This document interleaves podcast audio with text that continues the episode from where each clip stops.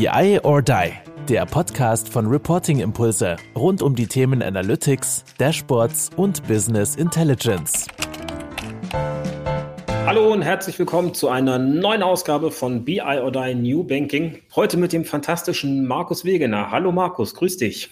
Hallo Carsten. Schön, dass du da bist. Wir haben uns hier ähm, heute mal verabredet, weil du letzte Woche einen Post auf LinkedIn abgesetzt hast zum Thema Dashboard Creation Cycle. Und wir sind ja selber immer mit Dashboards, mit, mit äh, grundsätzlich Dingen, die wir erarbeiten, unterwegs und überlegen uns halt, wie wir von einer Skizze, wie wir von einem Rohentwurf dann eben hinkommen zu einem fertigen Produkt. Und mir hat dein Modell so gut gefallen und so gut, äh, ich fand das so eingängig von dem Modell her, dass ich dich direkt eingeladen habe in den Stream, um mit dir da heute einmal drüber zu sprechen und eben zu gucken, wie geht man sowas denn an. Markus, vielleicht mal vorweg warum Prototyping? Was verstehst du unter Prototyping?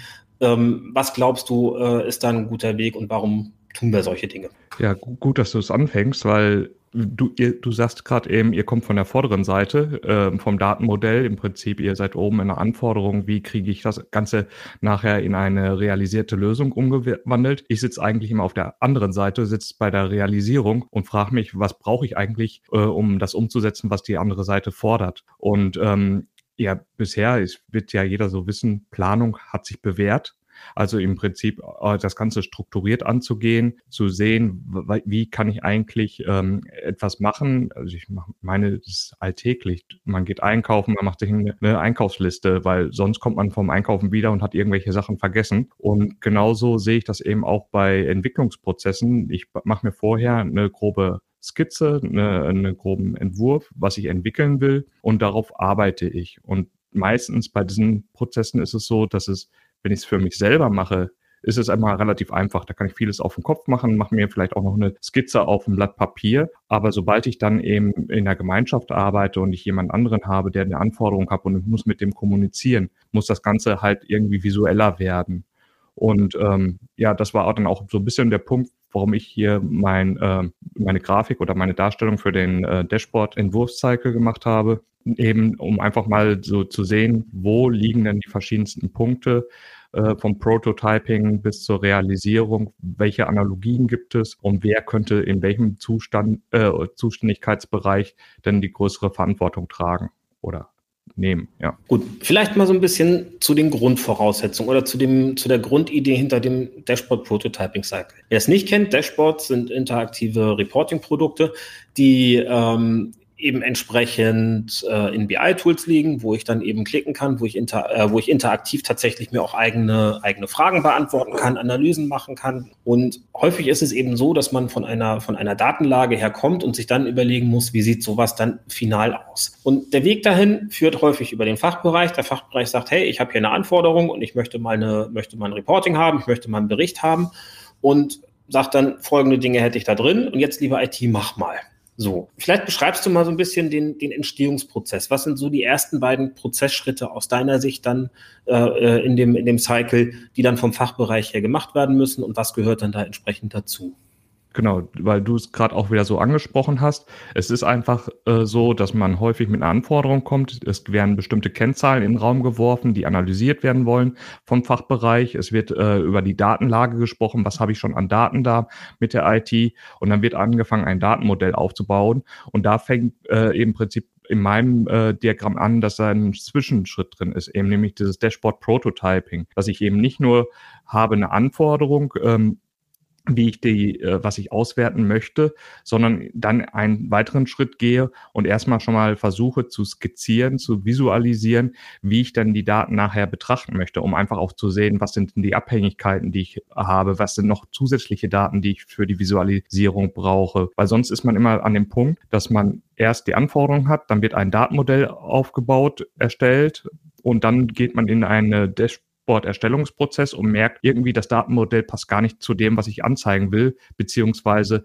keiner von beiden Seiten weiß eigentlich, was er äh, zeigen möchte und nachher hinten raus, das, der Nutzen ist auch noch völlig in Frage gestellt. Und daher mhm. ähm, habe ich diese Punkte genommen, habe gesagt, okay, wir fangen bei der Anforderung an. Dann müssen wir uns erstmal im Klaren werden, wie ich das Ganze visualisiere in einem Dashboard Prototype. Aus dem Dashboard Prototype kann ich dann ableiten, welche entsprechenden Elemente ich meinem Datenmodell brauche, welche Objekte, Kunde oder Zeit, ja, das sind die standardmäßigen, aber dann geht es eben weiter mit den verschiedensten Attributionen, die man da reinbringen kann. Dann schauen wir uns an, was wir in den Daten wirklich haben. Wir machen die Identifikation der Daten, die wir nutzen können. Dann können wir die Daten aufbereiten, wenn die in verschiedenen Quellen vorliegen, in unterschiedlicher Datenqualität vorliegen, gehen dann in die Datenmodellerstellung. Das heißt, wir bringen die ganzen Informationen in die richtige Beziehung rein und erst dann kommen wir wirklich zu der Dashboard-Erstellung, die aber dann auch schon fast das Endprodukt ist, wo der Fachbereich dann äh, mitarbeiten kann und den Nutzen rausziehen kann. Und in den Kommentaren hatte ich da auch schon vom ähm, Arthur eine Rückmeldung bekommen, dass eben die äh, da auch ein Review-Prozess eigentlich reingehört. Ja, aber deswegen ist es auch in dem Sinne schon Cycle angesetzt, weil eben der Punkt nicht da wieder enden soll, dass das in der Nutzung, sondern der, der Nutzen soll eigentlich neuere Anforderungen schaffen, beziehungsweise Anforderungen schaffen, ähm, den ganzen Prozess zu optimieren und eben im Kreislauf sein und immer wieder ja, neue Iterationen haben und Verbesserungsprozesse. Ja. Mhm.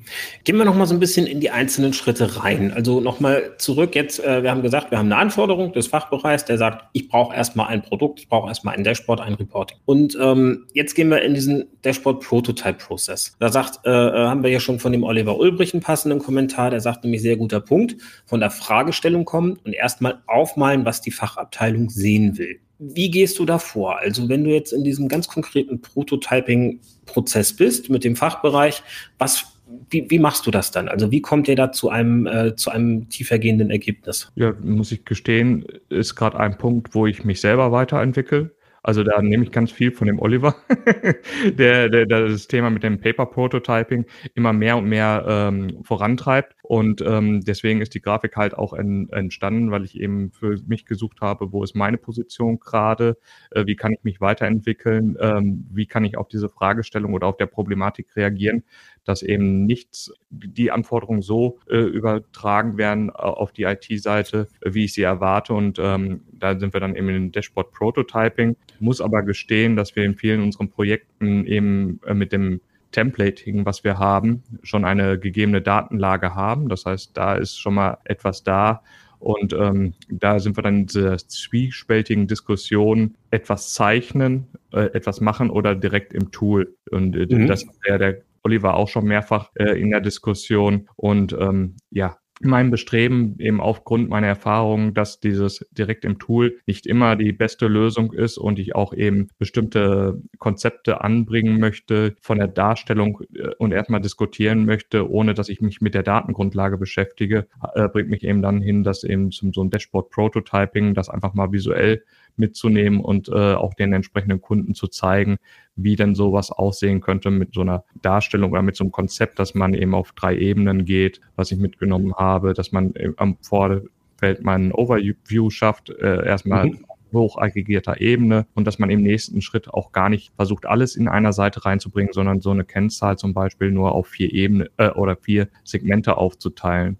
Das ist, das ist das, was ich von euch für mich immer schon gegriffen habe und was ich jetzt eben einfach auch weiter transportieren möchte. Und das ähm, mache ich dann halt auch in so visualisiert, also in so eine Grafik und teils dann auch manchmal in LinkedIn, einfach um dieses äh, Wissen weiterzutragen. Ja. Das ist schon cool. Und, und aus eigenem Erleben, ich habe ja nun tatsächlich meinen Schwerpunkt bei Bankenkunden, äh, aus eigenem Erleben ist es halt so, dass die, die Banken, was Dashboarding angeht, sehr, sehr ja, zurückhaltend in der Vergangenheit waren, möchte ich mal sagen. Also da noch äh, definitiv Nachholbedarf haben, was Interakt äh, Interaktivität im Reporting angeht. Das sehr Spannende daran ist, wenn man dann in dem Prototyping mit den Banken ist und genau das tut, dass man, dass man ähm, da strukturiert durchgeht, dass man Fragen stellt, wie, wie machst du das, warum machst du das, was ist eigentlich der Mehrwert, den du erzeugen willst, ja, also immer dann vom Nutzen zu kommen, dann ändert sich die gesamte Anforderung in nicht wenigen Fällen.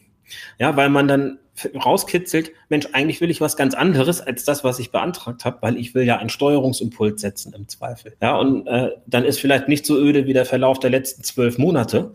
Ja, viel spannender ist ja der Abgleich, das Delta zum Beispiel zur Planung, zum Forecast. Ja, also wie ist das eigentlich gegen meine Zielerreichung nach vorne hin? Und äh, das ist ein, ist ein wahnsinnig spannender Effekt, der da in dem Prototyping einsetzt. Nicht selten habe ich es, dass die komplette Anforderung dann anders strukturiert wird. Wenn man das dann im Tool direkt umgesetzt hat und in der Modellierung, dann wird's doof. Kommen wir gleich zu.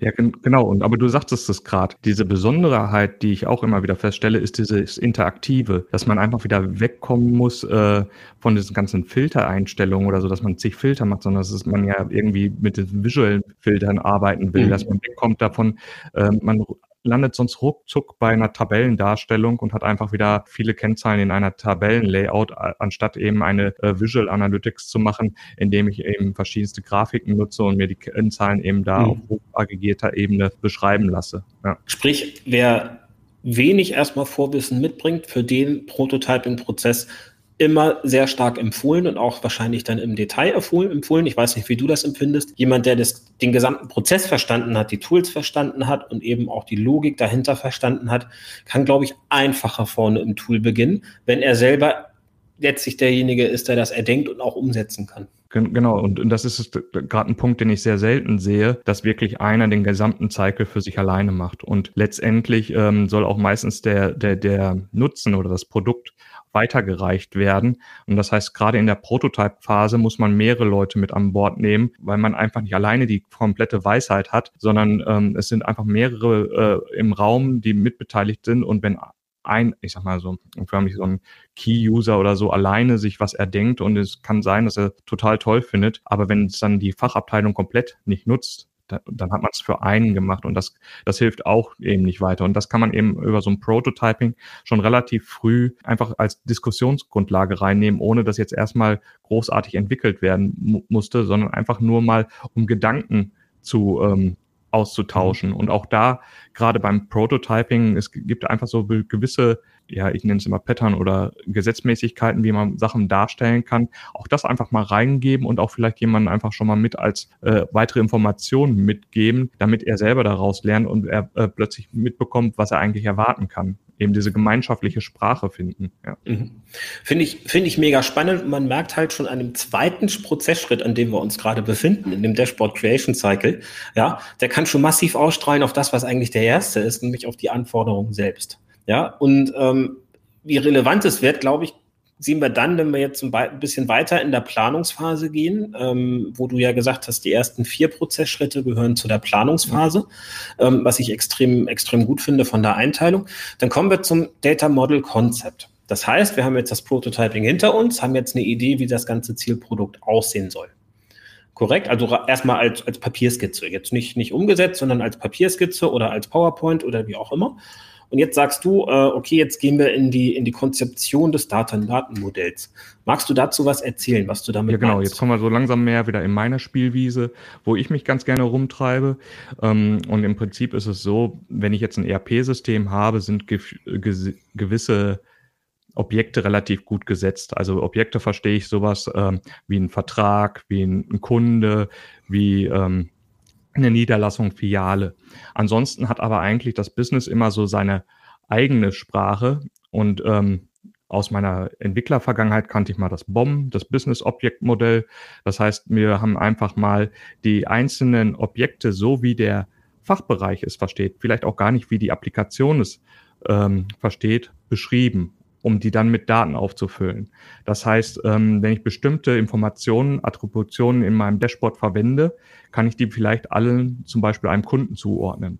Bei manchen Sachen sehe ich aber, dass es vielleicht nicht nur einfach einen Kunden zuzuordnen sind, sondern eben eine Beziehung zwischen mehreren Objekte gibt. Und das muss man einfach mal konzeptionell auf, äh, aufbauen. Weil für, für mich jetzt in der Datenmodellierung gibt es nichts Schlimmeres als ein, eine riesenlange breite Tabelle zu machen, in dem alles drin ist, sondern eigentlich auch mal zu hinterfragen, was ist für dich der Kunde? Was sind Eigenschaften, die der Kunde hat, die mit dran gehören?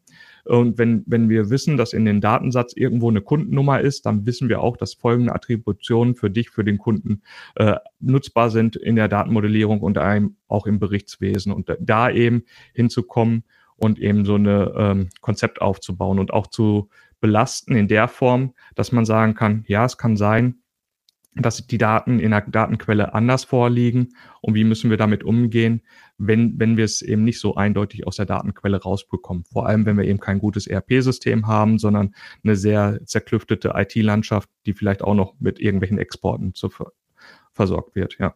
Ähm, jetzt hast du Attributionen, ähm, jetzt mal so aus Bankensicht gesprochen. Ich behaupte bis heute, und es konnte tatsächlich noch niemand widerlegen, äh, falls hier jemand da draußen ist, der das besser weiß, ich lasse mich da gern auf eine Diskussion ein, dass man eine Bank um vier Primärattribute sortieren kann und ähm, dass es auch hilfreich ist. Ja, wir haben äh, in so einer Bank mit mit Finanzdaten, mit Controlling-Daten, mit dem ganzen Meldewesen, was gegenüber der Aufsicht ja erfüllt werden muss.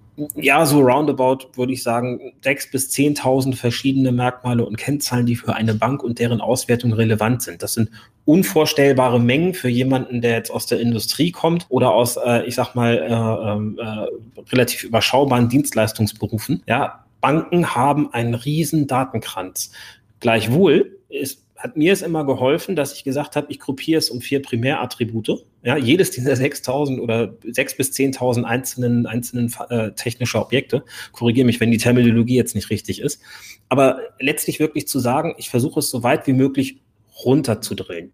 Jetzt sagst du, an der einen oder anderen Stelle macht das keinen Sinn. Das würde ich, würde ich dich gerne noch mal kurz, ähm, äh, da würde ich dich gerne noch mal bitten, das auszuführen, weil du sagtest, so große, breite Tabellen helfen mir nicht. So große, breite Tabellen helfen mir nicht. Ja, ähm, ich kenne es für mich aus der Data Warehouse-Welt und ähm, gehe da in, in die, die Annahme, wenn ein Business-Anwender sagt, ich möchte was über meinen Kunden erfahren, dann gehe ich in eine Kundentabelle und da finde ich die Kundeninformationen. Wenn ich ähm, sage, ich möchte was über meine Artikel erfahren, gehe ich in die Artikeltabelle und finde da meine Artikelinformationen. Das sind erstmal mhm. diese grundlegenden für mich Objekte und an eben einem ähm, Kunden gibt es dann eben eine Kundengruppe, eine Kundenrabattgruppe äh, und was es noch gibt, eben einfach höhere Verdichtungsstufen, die aber eigentlich immer äh, auf einen Kunden bis runtergebrochen werden können in, in dem Normalfall.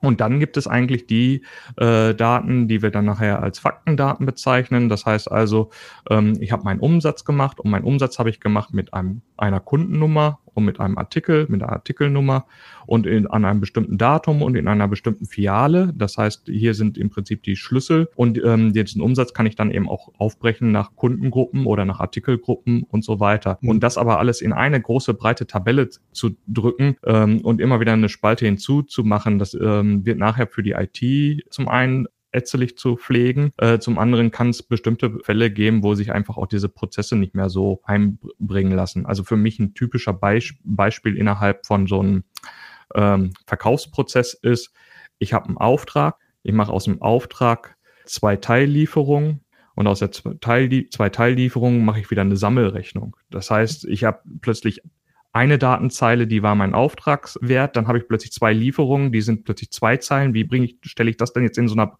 breiten Tabelle nebeneinander dar, wenn das so äh, von links nach rechts lesen möchte und hinten wird über die Sammelrechnung das sogar wieder zusammengefasst. Also es gibt so bestimmte Sachen, die lassen sich einfach auch ganz schwer in so einer breiten Tabelle ähm, äh, modellieren. Dann hilft man sich meistens mit irgendwelchen hässlichen Tricks. Und dabei hätte, ein, hätte man eigentlich nur jeden Prozess auch ein bisschen getrennter betrachten müssen, um dann vielleicht die Fragestellung nochmal zu sehen, was will ich sehen? Ich möchte sehen, was ich in der Periode an Auftragswert geschrieben habe, was ich in dem, der Periode an Wert ge, äh, geliefert habe und am Ende möchte ich sehen, was ich an den, in dem Bereich auch als Umsatz gemacht habe und das vielleicht aufgeteilt nach Artikelgruppen mhm. oder so. Da, dafür muss das nicht in eine große breite Tabelle hintereinander fortlaufend weggeschrieben werden, wo man jede Belegnummer zu äh, durch den ganzen Prozess verfolgen kann. Und das sind so, so Sachen, die, ähm, die ich einfach in der Modellierung sehe und auch einem einfach in der Pflege. Also wenn, wenn ich nachher im, im Prozess weiter äh, Daten pflegen muss und weiß, ähm, ich habe neue Informationen, neue Attribute für meinen Kunden, dann gehe ich einfach nur auf die Kundendaten, passe das an und können sogar, wenn ich dann ein gemeinschaftlich genutztes Modell habe, alle Datenmodelle anreichern mit den neuen Kundeninformationen, ohne dass ich jetzt irgendwie eine lange, breite Tabelle habe. Genau. Oliver Ulbrich schreibt gerade, das funktioniert in Dashboard super. Verbindung, Produktkunde, Rabatte und so weiter. Der Kunde X kauft Y, weil Y kauft oft auch Z. Klassisches Beispiel kennt jeder, glaube ich, aus den äh, äh, aus den Plattformen. Ähm, auch wenn man wenn man zum Beispiel bei bei Amazon einkauft, Kunden, die dies kauften, kauften auch jenes. Ne? Oder man kann darüber eben tatsächlich direkte Vertriebssteuerung ableiten. Ein weiterer, äh, eine weitere Anmerkung, die der Oliver gemacht hat, ist, das, was du eben gerade ausgeführt hast, spricht ja dafür, mehrere Rollen zusammenzubringen. Sprich, der Datenmensch er kann dem Businessmenschen ja deutlich mehr Insights geben, was er braucht. Und der Businessmensch wiederum dem Datenmenschen besser erklären, was seine Anforderung ist. Ähm, eine Frage, die ich an dich gehabt hätte, aber die ziehen wir hier jetzt mal her, weil das gerade ganz gut passt. Was glaubst du, wie so diese Trennlinie zwischen klassischer IT und klassischem Fachbereich sich in der Zukunft entwickeln kann, wird und muss in solchen Konstellationen. Ja, sie wird näher zusammenkommen. Der, der wichtige Punkt ist, oder was ich immer als äh, Probleme sehe, ist immer, wenn die IT versucht, etwas zu machen, äh, um dem Fachbereich förmlich zu helfen, der gar nicht geholfen werden möchte. Also förmlich plötzlich so weit geht, dass sie irgendwo in den Anforderungen drin sind. Das ist nicht ihre, ihr Spielfeld, da kennen die sich nicht aus. Das sollten sie nicht tun. Genauso haben wir den anderen Problem, dass der Fachbereich vielleicht irgendwas ähm, anstößt und plötzlich merkt, sie gehen immer weiter in die IT-Bereiche und möchten plötzlich irgendwelche ähm, Sachen strukturell aufbauen, die einfach der IT-Bereich nicht bereit ist, in Zukunft zu supporten oder zu unterstützen. Das heißt, äh, wir, wir sind da in dem Punkt aufeinander angewiesen. Was man aber eben sieht, das war jetzt auch hier in dem eine Herausforderung oder äh, eine Einfachheit, die ich in dem Modell geschaffen habe. Ich habe einfach oben den Fachbereich reingesetzt und habe unten die IT reingesetzt. Heutzutage merkt man aber an den ganzen ähm, Jobs, die wir haben oder Rollenbeschreibungen, die man macht, die bewegen sich ja auf diesem, förmlich auf diesem Kranz der, der sich ergibt vom Kreis. Mhm. Manche sind mehr oben im Business angesetzt, aber schon ein bisschen technischer. Der nächste ist auf der Mit in der Mitte und vermittelt zwischen Business und IT und der nächste ist äh, ganz unten in der IT. Was wir bei den ganzen Rollen bloß als mhm. gewisses Problem haben, ist, ähm, wie viele Ressourcen oder wie viele Datenmenschen kann ich mir denn eigentlich als Unternehmen bereitstellen? Und ähm, da ist es, glaube ich, einfach ganz wichtig, eine gute Unternehmenskultur zu haben und einfach immer ein Team zu haben. ganz unabhängig von äh, äh, der Rolle, dass wenn die einfach gut zusammenarbeiten als Team äh, und sich da einig sind und jeder ähm, seine Kompetenz mit ins Spiel reinwirft, kommt man, glaube ich, zum sehr, sehr guten äh, Ergebnis. Und, und, und mhm. deswegen ist auch die Linie, die ich da in dem Diagramm gezeigt habe, gar nicht so, so streng zu sehen. Ich, ich sehe ähm, im Self-Service-Kontext zum Beispiel, sehe ich es schon so, dass eben auch die, der Business-Bereich mehr und mehr unten ähm, in die Datenmodellsicht reinkommt und sich vielleicht auch eigene Datenquellen erschließt mit Unterstützung und Support von der IT. Aber auch da im Prinzip irgendwo einsehen muss, dass es eine Grenze gibt, wo sie dann vielleicht sich Hilfe von der IT zuholen muss. Und genauso äh, sehe ich es aber auch für die IT relevant. Und das ist das, was mich ja eben ein bisschen ranbringt, mhm. den Fachbereich mit unterstützen oder in der Kommunikation mit zu unterstützen, in so einem Dashboard-Prototyping-Prozess, weil ich als ITler eine Anforderung habe ich nicht. In, de, in, in dem Sinne, wenn ich jetzt mal auf reines Business äh, denke, äh, gucken, dass ich jetzt irgendwas im Business steuern kann, da kann ich nicht rein, äh, ich, da bin ich nicht an der Front. Aber äh, wenn mir jemand mhm. sagt, hey, ich habe mir das so und so vorgestellt, ich möchte, bräuchte diese Kennzahl, damit könnte ich meinen Businessprozess optimieren. Und ich sage, komm, wir setzen uns zusammen, wir zeichnen das mal im Prototyping-Prozess aus. Da, da, haben wir noch nicht so viel Geld in die Hand genommen, aber wir können ja schon mal äh, gedanklich spielen und dann gucken, gucken wir danach, was wir auch an Daten dafür zur Verfügung haben und wie wir das Ganze machen können. Oder wir merken, die Kennzahl oder die Überlegung ist zu komplex oder unser Datenbestand ist in dem Rahmen noch gar nicht verfügbar, um das äh, aufzubauen. Äh, da kann man eben relativ schnell zu Ergebnissen bekommen, ohne den Cycle schon hinten bis zur Implementierung durchlaufen zu haben. Ja. Mhm. Finde ich, finde ich ganz spannend, weil da war noch ein kleiner Nebenaspekt drin. Du sagst, Prototyping findet schon mit der IT statt, korrekt? Also der Übergang Fachbereich IT ist das Prototyping. Ich, ich, ich würde ihn damit reinnehmen. Ich, ich, ich bin für jeden, der sich leisten kann, der sollte so viele Beteiligte äh, mit ins Boot nehmen, weil es ist ja ein Rahmen der Kommunikation. Das heißt, so je mehr man lernt, eine eigene äh, gemeinsame Sprache zu sprechen, dann hilft es. Was ja nicht passieren sollte, ist, dass wir irgendwie eine Anforderung über den Zaun werfen und hoffen, dass er auf der anderen Seite nachher uns das richtige Ergebnis über den äh, Zaun zurückwirft, sondern äh, tatsächlich gemeinschaftlich an einem Tisch setzen. Ähm, sicherlich kann man auch über die Tiefe oder so ähm, ja drüber sprechen, wie tief man gehen muss mit äh, allen aber ähm, in, in Summe schon gemeinschaftlich. Also ich, ich finde es ja immer so interessant, innerhalb solchen Gesprächen gibt es eben diese Abfallprodukte, wie du es auch eben gerade äh, so, so gesagt hast. Und, und den äh, redet ein Fachbereich über ein Problem, was er vielleicht in einem ganz anderen Prozess hat. Und die IT wird plötzlich hellhörig und sagt, das habe ich aber noch gar nicht so gesehen. Und deswegen brauchst du jetzt die mhm. und die Sache, um das zu steuern. Lass uns doch mal das Problem an der richtigen Stelle angehen oder so. Oder da, da, kann, da kann man eben auch noch viel rausziehen. Äh, Deswegen Kommunikation, Kommunikation, Kommunikation und auch an der Stelle gemeinschaftlich äh, dieses Produkt nach vorne bringen, ja. Finde ich sehr, sehr cool, Markus. Also wirklich zu sagen, da möglichst viele, so viel man sich leisten kann, mit reinzunehmen. Kommunikation, Leut, äh, wirklich auch nochmal über den Tellerrand gucken, gucken, was passiert daneben, das mitnehmen. Ähm, sensationell gut von dem Setting her, finde ich, für, die Proto für das Prototyping. Jetzt bin ich in der IT angekommen, sag ich mal, ähm, und habe jetzt das Prototyping fertig. Jetzt hast du, jetzt haben wir ein, Datenmodell konzipiert.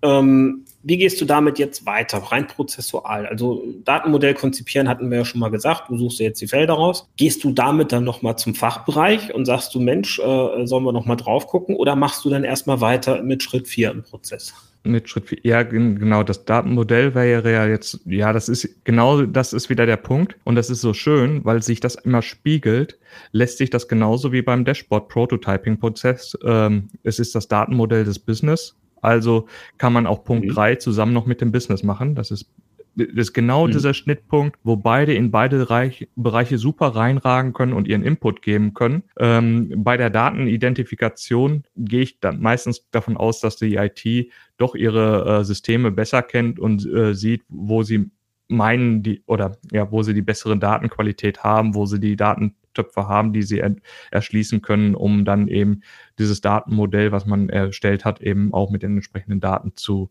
befüllen. Also das ist auch ein kleinerer Schritt.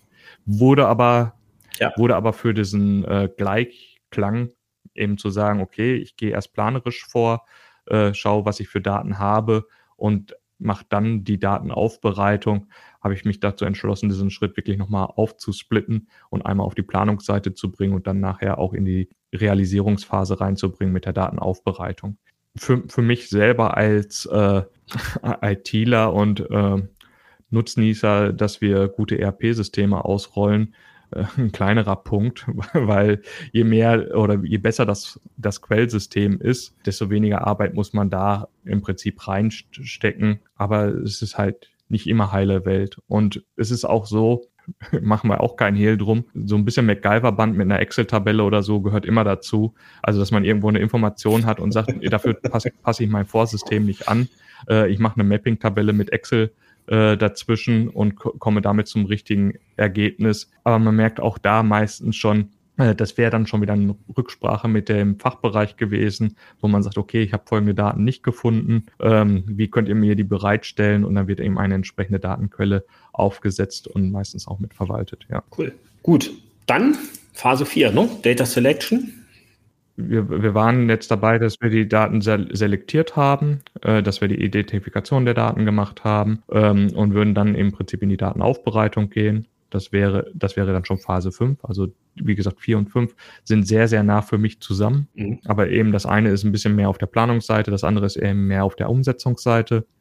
Bei der Datenaufbereitung geht es dann eben darum, ähm, verschiedenste Sachen äh, ja, zu bereinigen, zusammenzufügen, ja, einfach mal äh, die, das Ganze eben in die Struktur zu bringen, was wie das Datenmodell eben äh, es vorsieht. Das heißt, wenn Informationen eben nicht beim Kunden sind oder aus einem anderen System kommen, müssen meinetwegen noch aus dem CRM-System, die eben zu vereinheitlichen und äh, da entsprechend dran zu bringen. Das heißt, da wird klassischerweise nochmal eingegriffen, da werden dann die Left Joints gemacht, Inner Joints, was auch ja. immer noch. Ähm, und da sehe ich dann zu, dass ich am Ende möglichst einen hohen Abdeckungsgrad in den Daten habe und eine saubere Datentabelle. Genau, das kann man ähm, dann entsprechend äh, gegenvalidieren, prüfen, ähm, zum gewissen Maß eben äh, mit den technischen Methoden und später nachher natürlich dann auch mit dem Fachbereich zusammen, der das einfach für seine qualitativen Werte ähm, gegenprüfen muss. Und mhm. genau, und äh, deswegen ist ja jetzt auch wieder so ein bisschen mehr in dem, in dem Punkt. Ähm, wir werden ihm jetzt nicht einfach eine riesengroße Datentabelle hingeben und sagen, prüfen wir, ob alle Kundendaten äh, stimmen oder so. Das wird in den meisten Fällen äh, nicht von Erfolg gekrönt sein, es sei denn, jemand ist so. Aber äh, im, im, im Grund, Grunde ist es äh, so, dass wir da jetzt eben gewisse Maßen weitergehen in die Dann wären wir sogar schon bei Punkt 6 ist das, ne? Genau, 6 mhm, genau. Modellerstellung. Das heißt, wir, wir bringen jetzt das, äh, Daten, die wir aufbereitet haben, in das Datenmodell rein, machen noch Berechnungen, äh, beziehen im Prinzip äh, die Verknüpfung äh, zwischen den Daten. Ich weiß jetzt gar nicht, ob das Ganze ein bisschen stark gefärbt ist, dadurch, dass ich äh, so Microsoft-lastig bin, ob die anderen Tools äh, mhm. weniger Datenmodelle äh, leben, aber ähm, im Prinzip da ziehen wir jetzt entsprechend die Beziehungen rein und haben jetzt eigentlich so einen Datenstand oder ein Datenmodell, das wir dem Business wieder zur Verfügung stellen könnten. Also jetzt tatsächlich, mhm. wenn wir den Anspruch haben, dass das Business sagt, wir möchten selber die Dashboards erstellen, die Tools sind im Self-Service-Bereich so weit, dann könnte man sagen, ab der Datenmodellbereitstellung wäre wieder so ein typischer Übergang äh, ins Business, wo man sagt, jetzt könnt ihr eure Dashboards erstellen. Und so wie, wie ich es ja jetzt mal wieder in eure Richtung gesprochen. Wie ich es bei euch verstanden habe, ist es ja auch wieder euer Thematik, die, die Fachabteilung in der breiten Masse, also viele Masse an äh, Fachanwender in die Lage zu versetzen, auf einer einheitlichen Sprache dann eben diese Dashboards zu erstellen in einer gleichbleibenden Qualität. Mhm. Und, und, da sieht man ja auch wieder den Punkt. Da sind wir wieder bei den Fachanwendern, die, die haben ein Datenmodell und jetzt können sie selber daraus ihre Dashboards erstellen. Klar, erstmal die, die man im Prototyping äh, vorgesehen ha hat, aber es ist ja nichts in Stein gemeißelt. Also ähm, es heißt ja nicht, dass man an jeder Stelle nicht schlauer werden darf oder sehen darf, dass ähm, es da eine Fehlentscheidung gab und dass man die dann eben entsprechend korrigiert. Mhm ist für mich ein ganz, ganz neuralgischer Punkt in dem ganzen Prozess. Also das eine Mal, äh, ja, du kommst aus der Microsoft-Welt, aber das ist in den Tools, in den anderen Tools nicht anders. Ja, ob ich eine SAC habe, ob ich Tableau habe, ob ich Click habe. Ähm, äh, am Ende muss ich mein Modell darauf ausrichten, auf das, was ich im Dashboard sehen will. Das heißt, ich muss vielleicht aus einer Tabelle noch ein bisschen Logik reinbringen. Ich muss vielleicht Zwischenergebnisse machen. Ich muss eben äh, äh, entsprechend Hierarchien mit anliefern oder ablegen, die dann eben auch wiederum den Datenkranz greifen. Das ist in allen allen Tools ähnlich oder gleich. Ähm, und ähm, spannend finde ich diesen Übergang von ich erstelle ein Modell hin zu ich baue jetzt auch ein Dashboard da drauf. Weil ähm, du sagst es so richtig, ob das jetzt immer in der IT oder immer im Fachbereich angesiedelt ist. Da ist genau dieser Übergang, der von Unternehmen zu Unternehmen unterschiedlich sein kann und wo ich auch ganz unterschiedliche Ansätze erlebt habe. Das hängt ganz viel damit zu tun, wie viel Technikkompetenz bringt ein Fachbereich mit und auch wie viel, äh, wie viel ähm, ja, Ergründungs, äh, nee, wie sagt man, Erkundergeist, also ähm, äh, Entdeckergeist, bringt der eigentlich mit, um zu sagen, ich gehe jetzt in das Tool, ich gehe jetzt in die technische Logik rein, ich baue mir jetzt diese Dashboards entlang einer Guideline, ja, entlang eines Standards letztlich für Unternehmen oder für Dashboards. Und ich weiß eben, weil der ITler auch diesen Standard kennt, weil er auch weiß, wo die Reise hingeht und weil er das Prototyping-Workbook hat, ja, weiß ich auch, die Daten, die da entstanden sind, kann ich eben dann auch entsprechend umsetzen, gemäß dieses Paper-Prototypings. Das heißt, hier hole ich mir wieder die Skizze zurück, um zu sagen, jetzt weiß der, hat der ITler das getan, was wir eigentlich skizziert haben und jetzt gehe ich erst in die Umsetzung. Das ist mega, mega, mega spannend und auch wichtig, glaube ich, zu diesem Thema. Weil der, der Reflex ist, ey, ich stelle mir Power BI auf den Hof, ich stelle mir die SAC auf den Hof, ich bind mal die Daten an und dann lege ich los.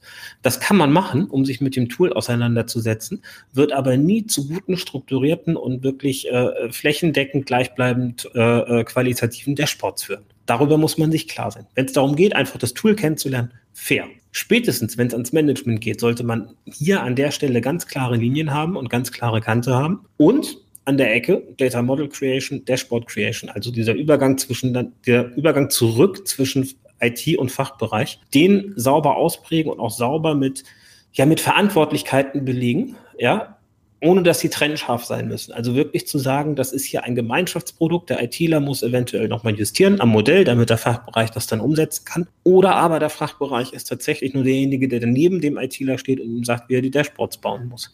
Auch das gibt es. Ja, klar. Also ich meine, das ist dann dieses Thema mit dem es heißt IT-Tool oder es ist ein Werkzeug, was äh, vielleicht mit einer gewissen Programmierkenntnis erfordert. Und, und daher ist es dann vielleicht für den einen oder anderen Fachbereich eben nicht so, oder man, man hat einfach dieses Know-how nicht und stützt sich da lieber dann auf die Kompetenz, die sich vielleicht der ITler davon angeeignet hat oder einfach, mhm. ähm, dass eben einfach vertrauter mit den entsprechenden äh, Thematiken ist. Und ähm, interessant äh, auch ähm, da, also was du gesagt hast, sich ruhig auch mal geben. Also ähm, die äh, mal ein Tool ähm, zu nehmen, gegen die Datenquelle zu gehen und mal drauf losmachen. Man wird wirklich sehen, wie schwer es ist, nachher ist, äh, wirklich gute Ergebnisse daraus zu ziehen. Also es ist, ist nicht, nicht so trivial. Deswegen äh, hilft es an jeder Stelle, und das ist jetzt bei mir unten ähm, bei den Datenmodellierungen so, da gibt es eben Best Practice, es gibt Leute wie den Kimball, der, der sich äh, Gedanken gemacht hat, wie das Star-Schema auszusehen hat. Also es gibt eben diese, diese Bausteine, Baupläne, die man einfach hat und die einem schon sehr vieles an Entscheidungen abnehmen.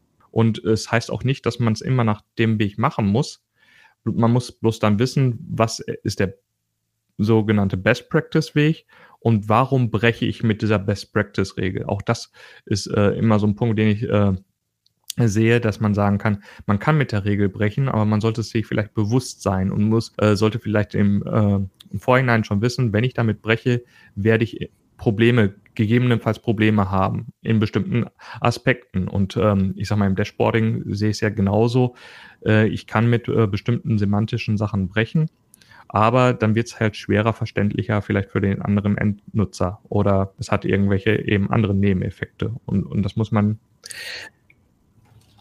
rückblicken. Absolut. Ähm, ich bin komplett dabei. Ich bin komplett dabei. Ob das die User Experience ist, ob das die, die, ähm, die, die Wiedererkennbarkeit ist, ob das allein die Tatsache ist, dass ich vielleicht in einem regelmäßigen Reporting-Produkt, ja, was ja völlig irre, wird, irre wäre, jedes Mal wieder nach Datenaktualisierung eingreifen muss, weil ich bestimmte Visualisierung verwende, wo ich dann irgendwie manuell skalieren muss. Es geht alles ohne, wenn man sich ein vernünftiges Konzept gibt. Ja, und das ist, das ist für mich auch so ein ganz, ganz wichtiger Punkt. Und da erlebe ich beispielsweise jetzt Banken, ja, äh, wahnsinnig schwach an der Stelle. Ja, ich sehe einfach, dass da ganz viel Reporting in Excel, PowerPoint, PDF passiert. Nach wie vor, es sind auch sehr, sehr viele verschiedene Reporting-Produkte, wo aber jedes Mal zu jedem Aktualisierungsprozess jemand dran sitzt. Gleichzeitig habe ich gesehen, dass Reports, die auf wöchentlicher Basis veröffentlicht wurden, auf einmal täglich erzeugt werden, der Workload aber signifikant geringer ist, weil mit dem Umschwenken auf ein tägliches Reporting auch die Umsetzung als Dashboard einherging. Wo dann gesagt wurde, naja, was habt ihr denn jetzt noch für einen Aufwand, wenn die Daten dann da sind? Ja, äh, die kommen, die kommen tatsächlich aus einem automatisierten System und dann ist die Antwort, ja, gar kein mehr. Die Daten laufen da rein, sind fertig, da guckt noch mal einer schnell drüber, ob das von dem Verlauf her passt und Ende. Ja, und das ist halt gegenüber dieser Excel, PowerPoint, PDF-Welt ein riesen Paradigmenwechsel. Und das haben noch die wenigsten, zumindest in meiner Branche, verstanden und wirklich konsequent umgesetzt. Weil auch ein falscher Gedanke da dran hängt, nämlich die Idee, dass das alles erstmal ein riesen Datenhaushalt bedarf, den ich dann erstmal drei Jahre lang baue, nur um dann festzustellen, dass das, was ich damit eigentlich machen will, am Ende nicht passt. Und ey, ihr habt doch Daten, ihr habt doch Riesentabellen heute da, für welche Disziplinen auch immer nutzt die doch erstmal, um überhaupt rauszukriegen, was eure Datenprojekte am Ende besser machen sollen. Ich, ich muss so schmunzeln, weil wir in dem, äh, weil ich in dem Themengebiet auch schon wieder andere Gespräche hatte ähm, mit einem äh, Berater am Markt. Und ähm, das ging in die Richtung, dass wir natürlich jetzt immer mehr in diese äh, Situation kommen, wenn wir die menschliche Arbeitskraft förmlich aus dem Prozess rausziehen. Und äh, wenn man es ehrlich sieht, äh, hängen ja auch Stellen gefühlt da dran. Und er erzählte, die, er war mit ähm, seinem BI-Produkt bei einem Kunden, äh, hat das Ganze gezeigt, hat dem ähm, Geschäftsführer und so weiter, äh, der Abteilungsleiter gezeigt, äh, wie das Ganze automatisiert werden könnte. Ähm, hat auch das Gefühl gehabt, die waren super begeistert. Und dann hat er nichts mehr gehört. Und äh, irgendwann haben sie dich mal wohl auf einer Messe wieder getroffen. Dann hat er den nochmal drauf angesprochen und hat gesagt, ey, das war doch so, war doch alles super. Und dann sagt er, ja, war super. Bloß, ich habe zwei Mitarbeiter gehabt, die waren für die Datenaufbereitung da und ich habe einen Top-Controller gehabt. Und wenn mir die beiden Kopfstellen für die Datenaufbereitung weggefallen ist, hätte ich nicht mehr das Budget gehabt für meinen Top-Controller und dann hätte ich da alleine gestanden. Das heißt, er, er konnte es sich nicht erlauben, aus diesem Prozess herauszukommen, weil er sonst das Budget nicht gekriegt hat. Das ist ja irre. Ich meine, ich habe ich hab genau sowas befürchtet, als du angefangen hast zu sprechen. Das ist ja total irre. Ja, das ist, das ist äh, wirklich, ich, ich kann es mir auch immer noch nicht ganz äh, ziehen, ähm, aber so, so ist es. Manchmal äh, ist man so ein bisschen, ich weiß nicht, was das ist. Also es ist, er hat auch manchmal so das äh, Thema vom Faulheit oder so. Ich habe so ein, äh, ein anderes Thema, was ich immer denke, ist, ähm, es gibt häufig, dass Leute mit Auswertung anfangen und äh, dass sich das einfach etabliert, dass man seiner Assistenz sagt, hol mir mal bitte die Zahlen von so und so und die fangen dann an, aus den Systemen zu kopieren ins Excel rein. Und dieser Prozess ähm, zu, der Assistenz zu sagen, ich brauche ähm, meine neuen Zahlen und die macht es dann wieder manuell und ähm, das eben nicht ähm, mit, mit einem Budget und einem äh, festen Wert ähm, in ein Projekt und in eine Automatisierung zu, zu kippen. Mhm dass das irgendwie doch nochmal eine Kopfsache ist. Also ich, ich glaube, dass Unternehmen generell und Banken im Besonderen es wahnsinnig schwer haben werden, wenn sie diesen Turnaround nicht kriegen. Erstens werden sie keine guten Leute mehr kriegen, sondern halt nur noch die Leute, die woanders nichts mehr, nicht mehr unterkommen, weil sie eben nur mit Microsoft Standardprodukten, damit meine ich jetzt nicht Power BI umgehen können. Ähm, ja, also äh, tatsächlich Excel, PowerPoint und, und Word. Und die, das Anforderungsprofil an, an jemanden, der in einer Unternehmenssteuerung arbeitet, der überhaupt in einer steuernden Einheit im Unternehmen arbeitet, ob das Risikobewertung ist, ob das Finanzen ist, ob das, ob das Controlling ist, ja, die werden sich so dramatisch verändern, weil die viel, viel datenaffiner werden müssen. Ja, diese klassische Microsoft, äh, ich habe drei, äh, ich kann drei Anwendungen bedienen, Landschaft wird tot sein. Die Zeit ist gar nicht mehr da. Ja, und die Ressourcen sind auch gar nicht mehr da. Gleichwohl in deinem Beispiel, wenn du sagst, na ja gut, der Aufbereitungsprozess entfällt, ne, zwei, äh, zwei, zwei Personen weniger und dann kriege ich den Controller auch nicht mehr. Das ist halt der völlig falsche Ansatz. Es entsteht dadurch ja eine Arbeit, die anders ist und die mir vor allen Dingen ja ganz andere Mehrwerte liefert. Ich habe nämlich viel, viel tiefere Insights in meine Daten und im Zweifel tut der Mitarbeiter einer Steuerungseinheit nämlich genau wieder das, was er eigentlich soll, nämlich steuern und nicht Daten hin und her schubsen und visuell aufbereiten. Ja, bin ich bei dir. ja. Letzte Phase, Utilization. Ja. Das wäre jetzt die klassische Anwendung des Dashboards, richtig? Richtig. Und ähm, die nicht nur das, ich habe da sogar wieder mehr rein, äh, rein, reingesehen. Ähm, für mich aus dem IT-Bereich äh, sehe ich natürlich schon die ganzen Thematiken ähm, rundherum. Ähm, wie kann ich das Ganze ausrollen? Ich brauche ja eine Plattform und so weiter. Und genauso auch auf der Business-Seite, Fachabteilung, Seite, nicht nur, dass ich es technisch bereitstelle, sondern ich muss es ja auch im Unternehmen kund machen, und es muss wirklich zum Nutzen kommen. Weil, wie gesagt, ich mache es ja meistens nicht nur für eine Person, sondern ich möchte ja meistens eine ganze Abteilung damit bereit äh, machen. Und das heißt, da müssen wir echt Werbung für machen und ähm, müssen sagen, hier ist das gehen die Leute wieder in ihre System, Copy-Paste in Excel und machen die Auswertung wieder manuell, weil sie einfach nichts gehört haben oder nichts wissen, dass es jetzt ein Dashboard gibt, das diese Information beinhaltet oder dass man daraus was machen kann. Achso, ich druck das nicht als PDF. Ja, hoff, doch, der, äh, der hat doch eben noch, der Oliver hat doch den Post mit dem Locher gemacht. sehr, sehr, sehr wichtig. Nein, genau. eigentlich habe ich damit gemeint, das Füllen der Mailingliste, damit die PDFs wieder rumgeschickt werden. genau. Na, Spaß beiseite. Nein, genau das soll ja der Vergangenheit angehören. Und ähm, äh, ich hoffe, das ist auch deutlich genug geworden. Also Dashboards sind nicht dafür da, um tatsächlich nachher wieder Papierberichte zu erzeugen, sondern dem Enduser äh, ja letztlich zu helfen, sich selbst zu helfen.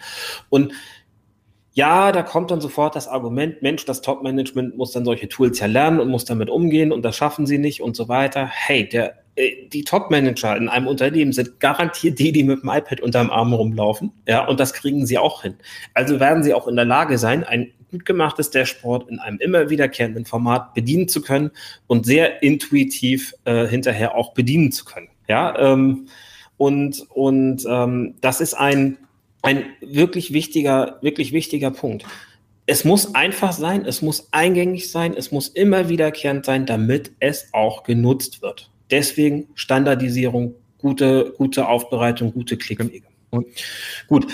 Ja, ich wollte noch kurz bei der Nutzung, weil, weil gerade auch da, weil du gerade wieder mit dem Top-Management gebracht hast, gerade diese Nutzungsebene ist so wichtig, weil ein Dashboard, was eben auf Top-Management-Ebene äh, aufgebaut ist, ist einfach nicht äh, für den einfachen Fachanwender wieder, äh, was sage ich, einfacher Fachanwender, aber der, der braucht granulare Daten, der braucht andere Daten. Wenn er da drauf guckt und geht in, dem, in der äh, aggregierten Masse an Informationen unter, dann kann er ja für sich selber gar nicht steuern, sondern er möchte ja genau das sehen, was er ausmacht in dem Gesamtunternehmensprozess. Und das mhm. heißt, ich brauche da ganz andere Dashboards auf einem ganz anderen Detaillevel als eben das Top äh, Top-Management und deswegen auch die Nutzung. Ja, es muss ein Nutzerkreis adressiert sein. Das muss man auch schon vorher bei der Anforderung wissen. Da zeigt der Fall auch schon wieder hin. Und ich habe eigentlich mein Ziel erst dann erreicht, wenn ich eben von der Anforderung auch wirklich das richtige Nutzen habe. Ja. Genau. Ich kann dir sogar sagen, wenn ich ein Top ein, ein Top-Management-Reporting habe, wo wirklich die Flughöhe noch relativ hoch ist. Man könnte ja, also häufig ist es so, dass einzelne Sachverhalte nachher für andere Ebenen, für andere Zwecke dann eben detaillierter aufbereitet werden. Dann tut's nicht weh, wenn man eben sagt, Detaildarstellung in einem anderen Dashboard zu diesem Sachverhalt, hier ist ein Link, klick da drauf, bist du da. Ja, das ist ja, das ist ja ähm, äh, dann wirklich auch nochmal nutzungsbezogen. Und wenn du dann feststellst, du brauchst es, brauchst es in jeder Vorstandssitzung, in jeder, in jeder Bereichsleitersitzung immer wiederkehrend mit weiteren Details, ja, hey, dann bist du wieder am Punkt eins in deinem Dashboard, äh, Dashboard Creation Cycle, dann bist du nämlich wieder bei dem Requirement Process. Dann geht das von vorne los. Ja, und äh, Dashboards werden in dieser Form so ja am Ende des Tages auch nie fertig sein, sondern idealerweise ist das ein iterativer Prozess, der lebt. Was eben auch noch immer gerne gemacht wird, ist eben, dass, dass Tabellen verschickt werden zum Thema Nachweispflicht. Also irgendwie mit Empfangsbestätigung, hier hast du deine Tabelle, damit ist die Befassung dann irgendwie äh, äh, dargestellt. Es reicht doch, ja, dass man sagt, die Daten sind die Daten in dem Tool sind aktualisiert, das mit Empfangsbestätigung. Ob er sich dann damit befasst oder nicht, ist dann ja sein eigenes Risiko, aber er hat Kenntnis darüber, dass die Daten da sind. Ja, wenn ich ganz nett bin, schicke ich ihm noch den Link zu dem konkreten Dashboard. Schwieriger wird es dann in Banken, wenn du sagst, Achtung, hier muss eine Vorstandsbefassung dokumentiert werden für die Aufsicht, für den Aufsichtsrat, also für die, wirklich auch für die, für die Behörden. Da würde ich immer sagen, ähm, Achtung an der Bahnsteigkante, hier braucht ihr ein Format, was vielleicht nicht als interaktives Dashboard umgesetzt ist, sondern dann wirklich als, als Bericht mit reproduzierbaren Daten eher in statischer Form. Das ist aber aus meiner Sicht ein Sonderfall, der immer bei regulatorischen Produkten dann greifen würde. Ja, wobei auch da ich schon wieder festgestellt habe und für mich geistig mittlerweile so eine gewisse Trennung mache oder versuche zu machen, was ist denn jetzt wirklich eine Anforderung für ein Dashboard und was ist eine Anforderung für einen Bericht. Also man muss da, glaube ich, ganz gut zuhören. Manchmal macht wirklich auch eine Berichtsform Sinn. Man hat ja auch die Mittel, es ist ja nichts verboten. Bloß äh, man sollte versuchen, eben das Ganze nicht zum, zu mischen. Also äh, das, den Dashboard und dann in, in einen Bericht äh, mit mittendrin im Dashboard, das, das macht halt keinen Sinn. Dann, dann wuchert irgendwann auch dieses ähm, dieser Berichtspart und dann hat man plötzlich ganz viel Fläche mit ganz viel äh, kleinen detailligen Daten und hat eigentlich das äh, Dashboard-Konzept ja völlig ad acta gelegt. Hilft nichts. Also äh, absolut bin ich, bin ich komplett deiner Meinung. Äh, erst manchmal wird es ein bisschen skurril, wenn dann auf einmal ähm, prozessunterstützende Auswertungen irgendwie als, als Dashboard umgesetzt werden sollen beim Empfänger. Äh, dann werde ich hellhörig und sage, ja, liebe Leute, hier habt ihr dann wahrscheinlich irgendwie wirklich einen anderen, einen anderen Impuls. Gut. Ja, letzte Frage, ähm, die ich noch so an dich hätte. Wir haben ja ihr erlebt Prototyping, schafft ein, schafft ein sehr, sehr gutes Bild dessen, was umgesetzt werden soll, auch relativ frühzeitig im Prozess. Glaubst du, dass das übertragbar ist auf andere Projektthemen und andere Projektarten? Und also äh, jetzt nicht nur für den Dashboarding-Prozess, sondern tatsächlich auch für äh, große Projektvorgehen? Und wenn ja, was wäre da denn das Prototyping? Jetzt, jetzt hast du mich. Also große Projektvorgehen und so weiter. ich habe nicht letztens nur darüber nachgedacht, dass eigentlich die, diese Planungsphase und Visualisierung allzu häufig äh, eingesetzt werden könnte. Und es ist, ist eigentlich einfach so wie mit so einem Programm ab, äh, Programm sage ich schon, Prozess Prozessablauf planen und so weiter.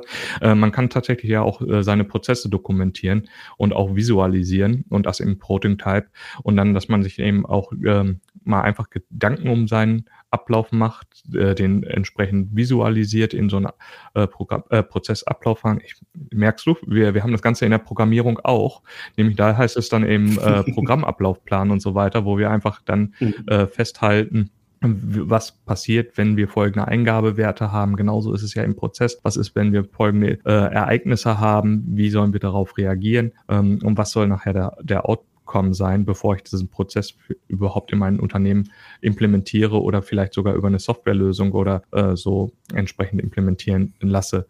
Und ähm, also wir werden da heutzutage immer wieder mehr drankommen, dass wir, äh, glaube ich, das Ganze sehr visuell dokumentieren müssen oder vorher beschreiben müssen, äh, damit die Leute es verstehen und mitgenommen werden. Ja. Genau. Ich, ich kenne das auch noch in einem anderen Kontext. Also ich mal zum Beispiel, wenn ich, wenn ich, oder ich zeichne oder versuche, eine, eine Skizze zu machen, wenn ich in ein Projekt starte, gerade wenn es groß und komplex ist. Ne? Dass ich immer sage, ich versuche, das Zielbild eines Projekts auf eine Seite zu bekommen.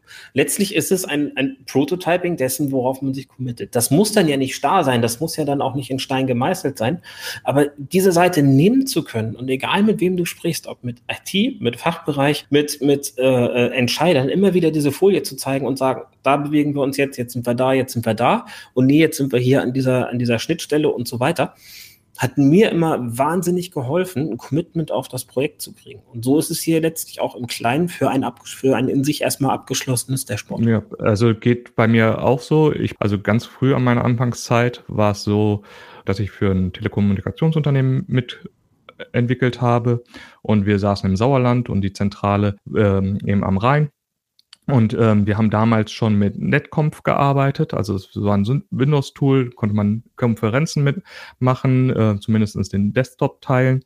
Das heißt, über das Telefon hat man sich mit der Fachabteilung zusammen telefoniert, hat eine PowerPoint aufgemacht mhm. und hat dann erstmal angefangen mit PowerPoint Pfeile, Kästchen zu malen, um Prozesse, um auch Prototyping von Oberflächen und so weiter durchzugehen, um mhm. das einfach wirklich mitzunehmen und jedem äh, auch visuell durch den Schritt äh, mitzunehmen und zu sagen, okay, jetzt haben wir den Anwender, der geht jetzt hier auf die Seite, meinetwegen ist es ein Dashboard, ähm, er sieht die und die Informationen, was ist die nächste Interaktion, okay, er klickt hier auf eine KPI, welche Informationen sollte er als nächstes bekommen, damit er seine Entscheidung treffen kann. Äh, ähnlich ist es auch bei äh, Formularen, die wir damals für die Eingabe gemacht haben. Da haben wir eben gesagt, okay, was sind die Basisinformationen, die der Anwender erstmal sehen muss, muss, was kann er daraus ableiten, welche Felder muss er noch eingeben und kann die dann weiter ins System senden. Und ja, es ist alles sehr, sehr naheliegend, naheliegend und man sollte es sicherlich für auch andere Sachen aufgreifen. Perfekt. Markus, vielen, vielen lieben Dank, dass du dir heute die Zeit genommen hast. Ähm, dazu kommt, du hast heute auch noch Geburtstag, deswegen auch nochmal hier vor versammelter Mannschaft. Herzlichen Glückwunsch und alles Gute und dass du den Tag mit Reporting-Impulse verbracht hast. Auch Olli hier äh, freut sich sehr darüber. Ich finde das, finde das sensationell. Ich wusste das tatsächlich nicht vorher, dass, dass du heute Geburtstag hast. Aber umso mehr. Ich hoffe, du hast einen schönen Tag, feierst ja, genau, schön. Jetzt gibt's Kuchen. Und wie es bei BI oder so üblich ist, die letzten Worte gehören wie immer dem Gast. Ich bedanke mich, dass du da warst und freue mich, dass wir uns demnächst dann bestimmt bei LinkedIn wieder ja, über danke. Laufen. Also, meine letzten Worte ist eigentlich nur, dass IT und Fachabteilungen näher zusammenrücken müssen, in jeglicher Form. Äh, denn einfach zusammen die Projekte machen macht viel mehr Spaß. Und deswegen seht da keine Grabenkämpfe, dass irgendjemand in seinem Bereich rumwildern will oder so, sondern macht die Projekte gemeinsam und bringt tolle Dashboards hervor. Das war's. Danke. Dem ist nichts hinzuzufügen. Ciao. Vielen Dank. Bis demnächst. Tschüss. Das war BI or Die, der Podcast von Reporting Impulse. Danke, dass ihr auch diesmal wieder mit dabei wart. Wenn es euch gefallen hat, dann hinterlasst uns doch eine gute Bewertung und abonniert den Podcast, um keine weitere Folge zu verpassen. Bis zum nächsten Mal.